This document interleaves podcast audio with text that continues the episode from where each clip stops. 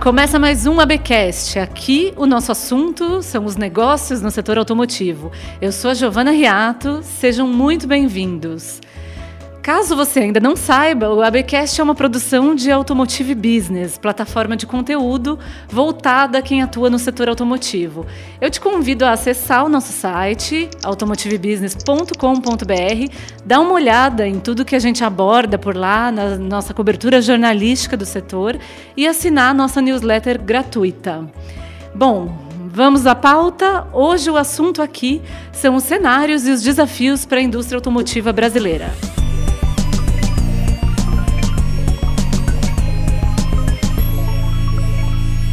Bom, hoje nós temos aqui uma convidada ilustre para falar dos desafios da indústria automotiva.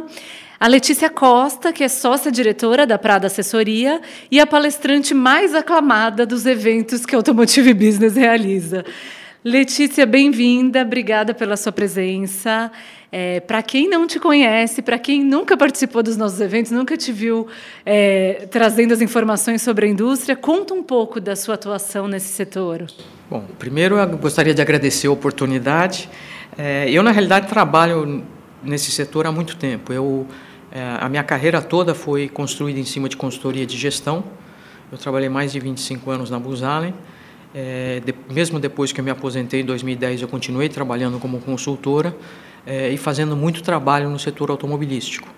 É, e eu fiz trabalho de naturezas muito variadas, para autopeças, para fabricante de veículo de passageiro, para fabricante de caminhão, fabricante de ônibus, é, mercado de equipamento original, mercado de reposição, é, alguns projetos nesse sentido fora do Brasil é, e até aqui no Brasil estudos setoriais. É, e além disso eu acompanho muito o Sindpeças, ah, porque eu acho que entender o setor de autopeças é um elemento fundamental quando a gente tem uma discussão sobre essa indústria. Muito bem, Letícia. Começando a nossa conversa, a gente passou os últimos anos ouvindo a indústria falar exaustivamente de reforma da Previdência.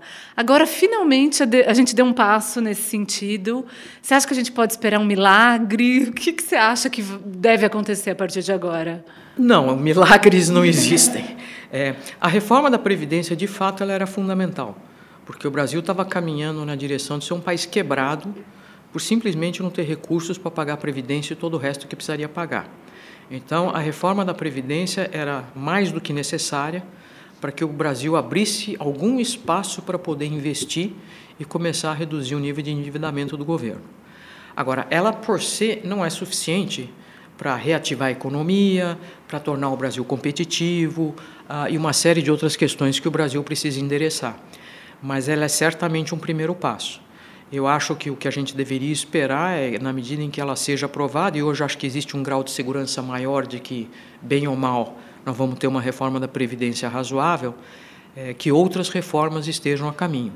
É, se fala muito em micro-reformas, que são desburocratizações, ou seja, simplificação da forma de fazer negócio, a reforma tributária, do que é mais do que necessária, porque se algum dia alguém tiver que explicar o sistema tributário brasileiro para gringo, é, é, quase que impossível.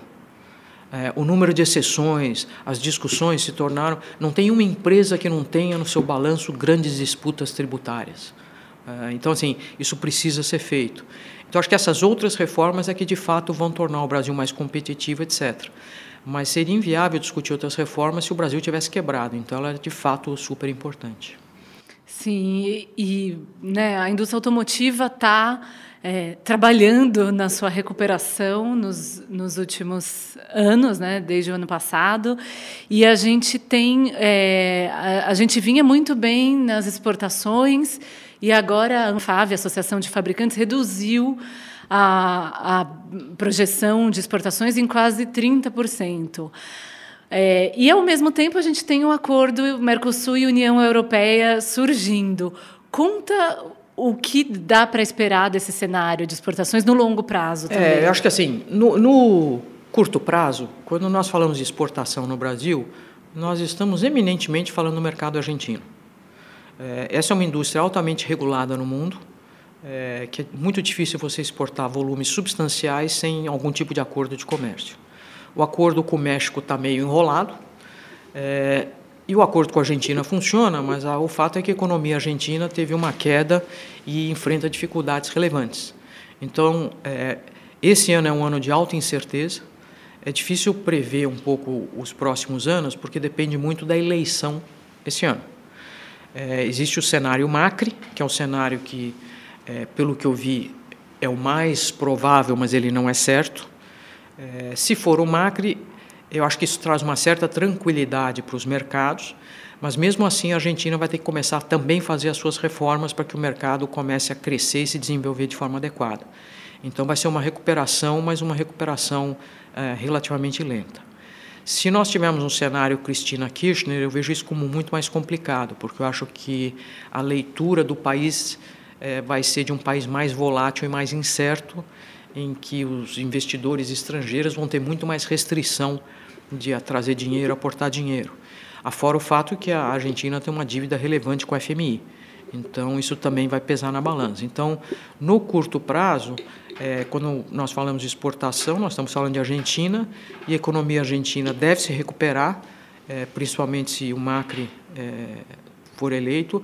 Com a Cristina, ela se recupera, mas é o voo de galinha, porque são aquelas medidas que não têm sustentação, então depois cresce e depois afunda. Sim. Mas a Argentina precisaria fazer reformas também para ter um crescimento sustentável. Uhum. É, o resto da exportação está indefinido, porque precisaria acertar o acordo com o México. E se a gente fala mais longo prazo da União Europeia, esse é um cenário muito interessante, porque, é, primeiro que, vamos lá, o acordo ele não vai passar a vigorar a partir de amanhã. Entre eles falarem fechamos e assinar, tem uns dois, três anos, porque tem que ser aprovado em cada país da União Europeia, tem que passar por um monte de lugares. Então, a implementação efetiva vem daqui a uns dois, três anos, e ele prevê, embora a gente não saiba todos os detalhes ainda, um período de desoneração, ou seja, que, em que as tarifas vão caindo. Mas se a gente for olhar lá na frente, ele pode ser uma oportunidade, mas pode ser uma grande ameaça para o Brasil, dependendo do nível de competitividade do Brasil e dependendo de qual caminho estratégico que a indústria quer tomar no Brasil. E por que, que eu digo isso? O veículo que nós temos hoje no Brasil, ele é eminentemente um veículo europeu que é um veículo mais compacto. Não é um veículo americano que tem de ser maior, etc. Então, nós estamos falando de veículos mais compactos e a gente vê isso pelas próprias montadoras é, que nós temos aqui, que é Volkswagen, Fiat, a GM sempre foi muito mais Opel, etc, etc. É, então, essa sobreposição traz uma ameaça de uma importação mais imediata de veículos e peças, porque existe uma comunalidade maior com a produção é, europeia. Mas se há uma ameaça, é uma oportunidade, porque se eu for competitivo eu posso exportar.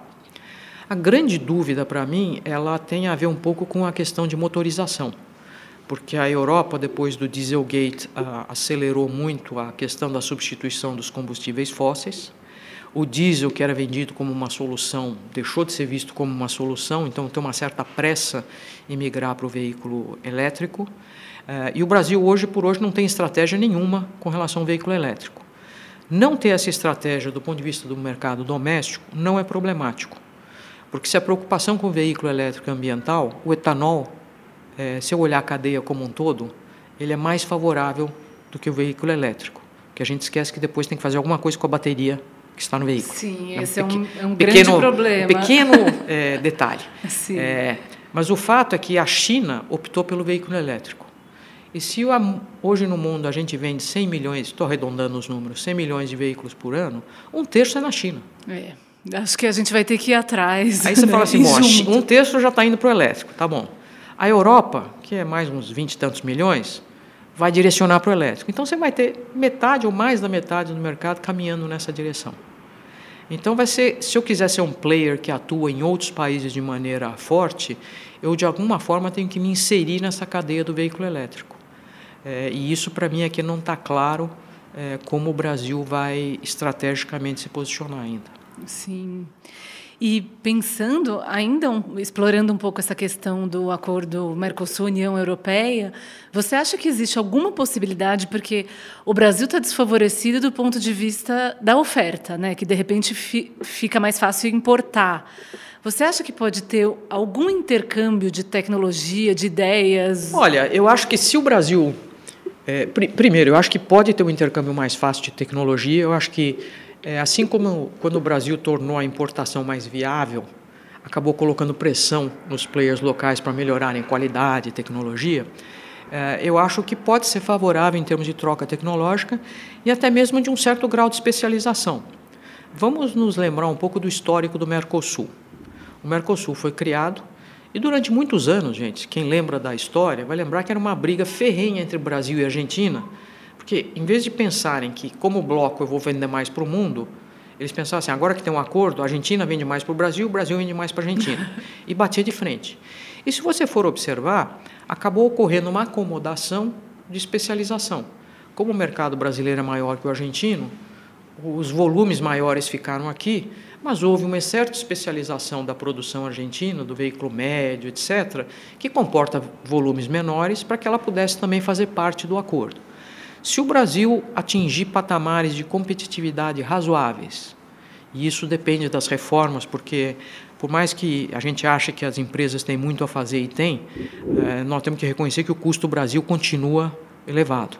Então, assumindo que o Brasil atinja patamares de competitividade razoáveis, é muito possível, até por questões logísticas, etc., que as montadoras optem por uma estratégia de especialização, segmentação, em que eu ganho no volume, e aí eu ganho na eficiência de produção, e o mercado ganha porque o consumidor vai ter uma oferta maior. Tá?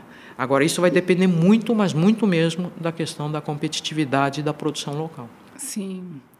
E falando né, na produção local, a gente tem depois assim de um período de baixa, de retração, esse ano a produção deve passar de 3 milhões de unidades. Uh, foi sofrido. Sofrido. E hum, a gente tinha, em 2012, 2013, aquela perspectiva de chegar a 5 milhões, de que até 2020 talvez a gente rompesse essa barreira. Você acha que agora, no contexto, depois da crise, e com esse novo contexto da indústria, existe a perspectiva do volume, mesmo que seja no longo prazo, chegar tanto no Brasil, Letícia? Ou você acha que o contexto mudou mesmo, definitivamente? Olha, é, antigamente essa discussão se chega ou não a 5 milhões, ela independia do horizonte. Tá? É, porque de fato existe o potencial para esse número no Brasil. A questão é que hoje depende um pouco do horizonte, porque definitivamente as gerações mais novas não têm tanto apego a ter um carro como as gerações mais antigas, é, principalmente em grandes centros, etc. Então, aquela noção do, do, de, de ser o dono do carro, etc., ela aos poucos, essa visão está mudando. Então, é aqui que o horizonte começa a pesar. É, se a economia se recuperar muito rapidamente, se vai chegar aos 5 milhões ou não, não tenho tanta certeza, mas que pode ter um aumento de volume significativo, pode. Se demorar mais para essa recuperação, entre a demora da recuperação e a mudança de comportamento do consumidor, pode ser que aí os volumes já não sejam tão, tão expressivos. Nossa, talvez seja realmente uma janela assim passageira. Né? É, é, assim, é difícil, porque antigamente, de fato, era uma questão de. E a correlação era muito forte penetração de veículos com renda, muito forte. É, hoje, se você for fazer uma pesquisa, as novas gerações, principalmente em grandes centros urbanos, já não tem mais esse apego, porque tem soluções de mobilidade é, que são razoáveis. Sim. Tá? Então, aí que eu acho que precisa ver como é que isso vai se comportar, e aí o horizonte faz diferença. Muito bem. E aproveitando que você levantou aí a, a bola da mobilidade, a gente tem esse, a gente vive esse momento na indústria em que as grandes fabricantes é, fazem questão de falar que elas não são montadoras, que elas são é, players e oferecem soluções de mobilidade, né?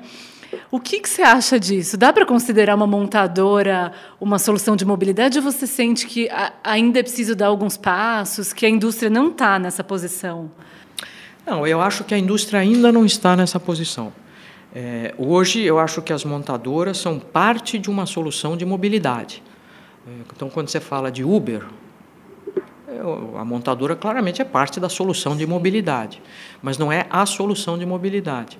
É, eu acho que como essa cadeia como um todo vai se organizar lá na frente para oferecer as opções de mobilidade, é, esse está aí o cenário que não está nada claro. Quem vai cumprir que papel? Você claramente tem o Uber tentando se posicionar, ganhando escala, etc. É, tentando até desenvolver outras alternativas de mobilidade, que sejam aéreas, seja o que for. Você tem o Google se mexendo e você tem algumas montadoras se mexendo. Você olha a Lyft nos Estados Unidos, é uma tentativa da GM entrar em soluções de mobilidade. Mas, de fato, hoje esse cenário está ainda muito pouco claro. Quem vai ser a interface com o cliente? Porque quem tiver a interface com o cliente vai ter um certo poder sobre essa cadeia. É, qual vai ser o papel das montadoras também ainda não está claro. Então, acho que tem ainda muito para evoluir para que a gente possa entender o que de, como essa cadeia vai se configurar para soluções de mobilidade.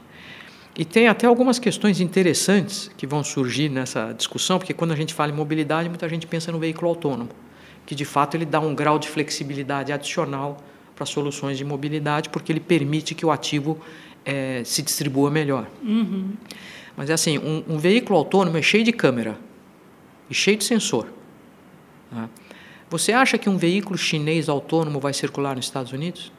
Nossa, bem improvável, né? Você é, é, percebe? Tem questões que vão além. Com certeza. É, então, assim, por isso que eu acho que o cenário ainda está pouco claro. A gente pode, na realidade, ter um recrudescimento da globalização. É, então, assim, eu acho que ainda tem muitas variáveis em jogo para a gente saber exatamente como essa cadeia vai uh, se configurar, como a legislação vai ser configurada. É, então, claramente, assim, como eu brinco, o cenário final todo mundo enxerga. Só que ninguém sabe quem vai fazer o quê e quanto tempo vai demorar para chegar lá. Mas a gente pois enxerga é. o cenário final. Exato. Tá? É, mas eu acho que ainda tem muita coisa no caminho a ser decidida e definida que tem alternativas e tem cenários, mas não tem um caminho único até agora. É curioso, né? São questões que a gente nem percebe agora, né? Não são, não tão visíveis ainda. Não, não são porque o produto ainda não está maduro. Sim. É, então você vê assim, a, é, o carro autônomo ele como todo produto, em alguns momentos ele vai ter falhas.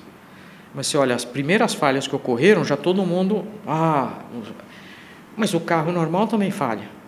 Só que ao longo do tempo você vai corrigindo, corrigindo, corrigindo. Quando que vai estar confiável o suficiente? Quando que as pessoas vão se sentir seguras o suficiente? Quando que eu vou ter infraestrutura para isso? Como é que a legislação vai tratar um acidente? São todas questões ainda muito em aberto. Sim, muito bem. E, Letícia, além né, do horizonte do carro autônomo, acho que, como você falou, é, aquele, é a linha de chegada, né? Que todo mundo sabe que, de alguma maneira... Vai chegar lá, mas não sabe como e quando. Exato, em algum momento também. Mas, olhando para o Brasil, a gente tem esse momento de ruptura no setor automotivo em muitos sentidos, né? não só pensando nessa linha de chegada, mas tem muita coisa no caminho que está se transformando. De que forma você vê isso se desenrolar no Brasil? Você acha que o, as empresas no Brasil estão se movimentando, se preparando e construindo novas soluções? Olha, é, eu não vejo as montadoras no Brasil se movimentando da mesma forma que você vê lá fora. É, primeiro, porque do ponto de vista tecnológico, boa parte desse desenvolvimento vai ser feito lá fora mesmo. Uh, embora o Brasil tivesse até um potencial, porque em algumas áreas, por exemplo, desenvolvimento de software, etc., o Brasil é bem, bem razoável. É, agora, eu acho que o Brasil vai acabar se inserindo de uma forma ou de outra. Porque eu acredito que essas discussões de veículo autônomo, soluções de mobilidade, é, lá na frente não vão ter uma certa segmentação de mercado. Regiões de alta densidade, regiões de baixa densidade, rotas fixas, rotas variáveis, etc, etc. E, e o Brasil tem todos esses segmentos de uma forma relevante. Eu tenho grandes centros urbanos, como São Paulo, Rio de Janeiro. Nós temos no Brasil um número de cidades muito grande, acima de um milhão de habitantes. Eu tenho rotas fixas. Se você pegar o agronegócio na época da safra, a gente sabe mais ou menos é, quais são as, as rotas. Uhum. Então, assim, eu acho que o Brasil tem todo o potencial para se inserir. É, tanto é que é um dos grandes mercados do Uber no mundo, até pelas deficiências de infraestrutura. É, se não me engano, São Paulo é a maior cidade da Uber. Se não me né? falha a memória, é, é algo é, assim. Se não, tá, se não é a maior, está entre as três maiores. Então, eu acho que assim o Brasil tem todas as condições de se inserir. A questão é se essa inserção vai vir via montadora ou de outra forma. Mas que o Brasil vai se inserir, vai, porque tem todas as condições de contorno para aplicação dessas tecnologias. Sim, essa é uma boa notícia. É uma boa notícia. E a gente vinha comentando antes de começar a gravar né, da questão da cadeia de suprimentos. Como fica a adaptação dessa cadeia?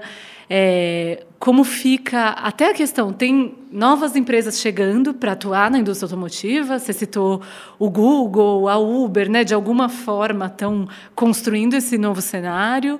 E a gente tem ao mesmo tempo empresas ficando obsoletas né ou com a perspectiva de ficarem obsoletas. É, que caminho você acha que existe para a cadeia automotiva no Brasil? Olha é, é difícil dar uma resposta genérica porque vai depender muito do posicionamento de cada empresa é, se a gente olhar a cadeia como um todo, lá na frente na cadeia, é, eu acho que o concessionário no futuro tem que assumir um outro papel, é, porque quando você entra num cenário de veículo autônomo, etc., o concessionário é, deixa de existir as such. Isso vai demorar muito, mas ele deixa de existir as such. Tá? Se a gente for andando para trás na cadeia, eu acho que tem uma grande briga lá na frente para quem vai ser o dono, entre aspas, do cliente. Quem é que vai ser a porta de entrada do cliente quando ele procurar uma solução de mobilidade? Vai ser o Google? Vai ser a montadora? Vai ser o Uber? É, como que isso vai acontecer? Porque normalmente quem tiver a porta de entrada é quem vai ter o cliente na mão. E a receita na mão. E boa parte da receita, não total, mas boa parte da receita. Tá? É, se você for olhar hoje, por que, que boa parte de receita online vai para Facebook e Google? Tá? Então você começa a ver a importância de ter o cliente na mão. Eu acho que ali tem uma briga muito grande e o cenário está pouco claro. Se você vai caminhando mais para trás na cadeia, você pode ter um certo estresse entre montador e Tier 1, porque depende do quanto os Tier 1s decidirem avançar na tecnologia, já que a tecnologia está mudando drasticamente. E para trás na cadeia, eu acho que tem players que as coisas não vão mudar muito, é, mas podem sofrer mais pressões de custo. E definitivamente ao longo do tempo tem alguns players que vão ter, sejam processos produtivos que vão se tornar obsoletos ou produtos que vão se tornar é, obsoletos. É, e que se as empresas não se reinventarem, elas vão se tornar obsoletas. Agora, essa obsolescência é uma obsolescência relativamente lenta, é, porque a gente às vezes pensa muito em vendas e pouco em frota. A venda, ela pode, vamos supor que a partir de amanhã eu só venda é, carro elétrico. Tudo bem, mas até eu ter substituído toda a frota, demora. Então, eu tenho um tempo de adaptação através de aftermarket, mas muita gente vai se tornar obsoleto. Muito bem. E falando é, no futuro da indústria automotiva no Brasil, a gente precisa falar sobre o Rota 2030, né? Esse polêmico é, programa, conjunto de regras para o setor automotivo. Me conta é, se você acha que o Rota 2030 muda o jogo em algum sentido, Letícia. O que, que você acha? Olha, a minha posição, e eu sei que não é de todo mundo. Não é a mais popular? É, não é a mais popular. Mas eu acho que muito do que o Rota 2030 faz é, poderia ser feito de outra forma de uma maneira muito mais simples, é, porque francamente eu vou preciso aumentar a eficiência energética. Bom, tem o CAF nos Estados Unidos, que é a norma de eficiência energética, que não precisou ter rota 2030. Estabeleceu uma legislação que diz a partir de tal ano tem que ser assim, a partir de tal ano tem que ser assado. A mesma coisa com equipamento de segurança. Assim, a maior parte dos países estabelece uma agenda e fala a partir de tal ano tem que ser assim, assado, assado. E, e, a comparação que eu sempre faço no Brasil é o Euro 5 entrou sem rota, seja 2020 e 2030. Ele entrou, tinha uma data e entrou o Euro 5. É, então, eu acho que o, o, o, Rota 2030 ele tenta compensar de alguma forma é, a perda de competitividade ou a baixa competitividade da indústria brasileira. É, no agregado, ele vai trazer eficiência energética? Vai, mas se eu tivesse colocado legislação, que diz que a partir de tal ano tem que ser assim, eu também conseguiria. É, já resolvia sem resolvia, a parafernália. Que é né? é como é feito em outros países. Se você for ver, esse ano tem uma previsão de multas pesadas na Europa pra, porque as montadoras não vão atingir determinados patamares. E não tem Rota 2030. Então, eu acho que o Rota 2030, ele, ele, no frigir dos ovos, poderia ser feito de uma maneira diferente, de uma maneira mais eficiente, e ele, ao ser estabelecido como Rota 2030, não equacionou, na minha, na minha visão, questões estratégicas para a indústria brasileira. Por exemplo, o que, que o Brasil vai fazer com relação ao veículo elétrico? É, essa é uma, uma grande encrenca que a gente tem na mão. Né? É, então, assim, como é que eu vou me posicionar? O que, que eu vou fazer? Até que ponto eu vou querer bypassar o elétrico e entrar direto em fuel cell? Assim, essas discussões mais estratégicas, quando a gente fala em Rota 2030, porque eu estou olhando 2030, se eu esperar até 2030 para o Rota 2030 vencer, vai ser muito tarde para ter esse tipo de discussão. Então, acho que ele, de certa forma, é bom, porque a, gente sabe que tem um custo do Brasil elevado e dá uma ajuda aqui a colar, é, mas não acho que resolva estruturalmente os problemas de competitividade da indústria e não acho que dê clareza estratégica do posicionamento da indústria, que é uma indústria que era tradicionalmente considerada madura e que hoje está num período de transformação gigantesco. Né? Sim. Aprofundando um pouco na discussão do carro elétrico, você acha. Tem montadoras já se posicionando no Brasil com o Flex, né? Quer dizer, não fez nenhum movimento para o carro elétrico e, por enquanto, está apostando no Flex. Você acha que o Brasil deveria sustentar a aposta no Flex? Ou, ou como você disse, pelas exportações é preciso dar esse passo? É, é que eu falo assim: é, o Brasil, a indústria automobilística brasileira, ela compreensivelmente nasceu substituindo importações, como toda indústria no mundo. É, e se beneficiou durante vários anos, se beneficia do fato de o Brasil ser um país grande, e, portanto, a gente tem um mercado doméstico é, bastante saudável. A gente fala, ah, mas a China são 30 milhões, mas China só tem uma também, né? É, saindo da China, a Índia ainda vai demorar. Aí, então, assim, é, nós somos é, representativos na indústria. É, e isso acho que fez a gente olhar muito para o mercado doméstico. Se eu olhar para o mercado doméstico, o etanol é uma solução inteligente, é, é uma solução amigável para o meio ambiente, ela faz todo sentido. E cá entre nós, o flex é uma grande dimensão, porque eu uso praticamente tudo do carro com pequenas alterações, eu permito que eu faça, e eu tenho toda a infraestrutura para isso. Mas a gente já viu que a dificuldade de exportar um modelo flex é grande, sejam por resistências de outros países, sejam porque as, aí entra uma questão de interesse de países. Se o Brasil quiser ser um player inserido na indústria global, vai ter que encontrar um posicionamento dentro de veículos híbridos, elétricos e de fuel cell. Não tem para onde correr. Não tem para onde correr. Muito bem. É, você acha que esses movimentos que a gente tem visto de algumas empresas investirem e numa evolução do flex, né? numa era em apostas tecnológicas que incluem o flex, como a Toyota, com a hibridização do, do motor flex. Você acha que isso deve se intensificar antes da gente apostar no elétrico de vez? assim? Eu acho que essas duas coisas não devem ser mutuamente excludentes. É claro que o Brasil é um lugar natural para você investir na evolução do flex. Porque a Toyota está trabalhando fora daqui em outras coisas. Não é que a Toyota está deixando de olhar o híbrido elétrico, o célula de nitrogênio, etc, etc. O que eu acho é que o Brasil tem que procurar soluções onde eventualmente o etanol seja um componente importante e que seja uma solução exportável. Sim, é. Está aí um belo desafio. É, existem oportunidades, nada desenvolvido, mas é, eu acho que tem que se concentrar nisso. Porque se a gente não chegar a uma solução de que dá para exportar isso, uh, aí nós temos que tomar outro caminho. Tá?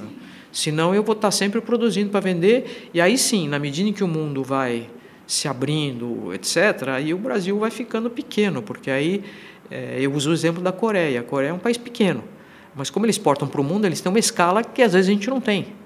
E eu preciso começar a ganhar essa escala. Muito bem. É, Letícia, você tem uma atuação muito interessante no conselho de administração de uma série de empresas, de uma série de setores. Então, é, eu gostaria que você contasse um pouco dos movimentos que você já viu em outros setores, né, esses movimentos de ruptura que já aconteceram de forma mais acelerada, e, e quais ensinamentos eles podem trazer para o setor? Olha, é, eu eu eu estou no conselho aqui no Brasil, na Localiza, é, na TOTUS e na Embraer. Em cada uma você vê algum nível de disrupção. Se você for olhar a Embraer, tem todo o desenvolvimento daquilo que a gente chama de VTOL, que é o Vertical Takeoff and Landing, ou seja, aquele veículo que eh, ele decola e pousa verticalmente, Sim. que é um projeto e é, já é de conhecimento público, já mostraram protótipos, etc. é, que é um conceito de mobilidade interessante. Porque se você chegar num produto com determinadas características e condições econômicas, para algumas certas distâncias ele vai ser imbatível. Tá? Não para curtíssimas distâncias, não para longuíssimas distâncias, mas tem algumas distâncias que ele vai ser um produto imbatível e isso já é feito em parceria com um player de mobilidade que é o Uber. Então ali você começa a ver movimentos de, de, de disruption. Tá? É, é, se eu for olhar a, a indústria de software via TOTUS, você vê uma grande revolução com todas as fintechs. Tá? É, e se eu for olhar a Localiza, é, embora o negócio, o grosso negócio ainda seja o típico, o, o aluguel de carro típico, é, não há como negar que os, os Ubers, os 99, etc., começam a ter uma relevância importante para a indústria. É, o que se aprende é o seguinte: algumas dessas coisas são ideias que você olha e sabe que vão demorar. Esse VTOL da Embraer, não dá para botar alguém pendurado no equipamento que vai no ar sem ter muito teste para não correr Sim. nenhum risco, etc. Mas é impressionante na área de software, na área de mobilidade via Uber, é, essas coisas começam pequenas e elas mudam muito rapidamente, muito rapidamente.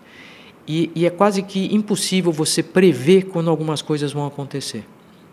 E o que você precisa, enquanto empresa, é ter uma flexibilidade, uma habilidade de responder muito rápido.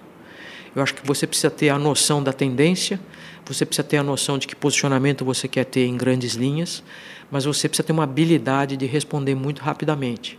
Porque se você, o que acontece nessas disruptions, é, e a gente vê isso com Uber, etc., é que se você demora, quando você for entrar, já é tarde, porque o competidor já tem a escala, o cliente já tem a marca, então assim, você precisa ser muito rápido nessa resposta. Então eu acho que nós vamos ver em vários setores disruption, é, que várias delas a gente já consegue até listar as tendências, mas a gente não sabe dizer com que velocidade, como isso vai ser, como não vai ser. E muitas delas existem dúvidas se o consumidor vai adotar rapidamente ou lentamente, é, etc. Mas você precisa estar muito preparado para responder de uma maneira muito ágil e flexível. É, e eu acho que a outra questão importante é que, é, claramente, tudo isso tem um efeito de desintermediação tudo isso tem um efeito de compartilhamento, é, o que faz com que o consumidor se torne cada vez mais central nessa discussão. Porque antigamente a gente enxergava a cadeia e não o consumidor final. E eu acho que é cada vez mais relevante você enxergar o comportamento do consumidor final. Isso é curioso, né? Principalmente numa indústria que é tão é, obcecada, apaixonada pelo produto, né? É uma, uma mudança importante. Mas eu já tive situações de projetos nessa indústria que, eh, vou falar genericamente por motivos óbvios, um novo produto vai ser lançado. Aí você pergunta assim, como é que vocês vão fazer o preço? Não, a gente vai cobrar tanto porque tem tal e tal feature, tem tal e tal atributo. Mas o consumidor valoriza esse atributo? Uma questão essencial. Sim, sim ou não. Então, assim, às vezes você percebe que falta um pouco de conexão real com o consumidor, com o usuário final, para entender realmente como é. E, na realidade, é, com todas essas alternativas, o que acaba acontecendo é que você vai ter um grau muito maior de segmentação de mercado que você tinha antes. Então, a tua habilidade de customizar, de tailor, de ajustar, vai se tornar fundamental.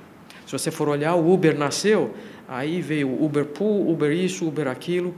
Todas essas variantes do Uber são segmentações de mercado. Sim, para atender as diferentes necessidades, né? E se você, a gente está nesse momento discutindo já a maioria das empresas trabalhando no planejamento da estratégia para 2020. A gente tem, é inclusive o que a gente propõe no AB Plan, o evento que a gente tem no dia 19 de agosto. É, se você estivesse no lugar de alguém em uma organização automotiva que precisa planejar os negócios para o ano seguinte, o que, que você acha essencial levar em conta? Para onde olhar, onde buscar informação? Olha, é, eu acho que se eu tivesse que fazer o planejamento para o ano que vem, primeiro eu tentaria postergar isso o máximo possível. É, porque quando você faz um planejamento em agosto, setembro, você ainda tem um grau de incerteza razoável. É, agora, as empresas têm seus processos, não dá para fazer tudo no, entre 15 e 31 de dezembro. O que eu faria era um planejamento com uma revisão no final do ano, porque eu acho que no, ao final desse ano a gente vai ter mais clareza dessas reformas e do impacto que isso pode ter ano que vem. Eu gostaria de lembrar a todo mundo que quando Bolsonaro foi eleito, naquela euforia, o Brasil ia crescer 3%. Sim. E eu olhava os 3%. Recordar, é, né? E eu olhava os 3% e falava, mas da onde que vai sair 3%? Eu tenho 13 milhões de desempregados. Eu tenho um governo cuja dívida só aumenta. Assim, você vai somando, você fala, da onde que vai sair 3%? Tá. Então, assim, é, a gente às vezes se deixa levar pelo otimismo, pelos números, sem olhar os fatos. E tem muito fato importante a ser decidido nesse segundo semestre.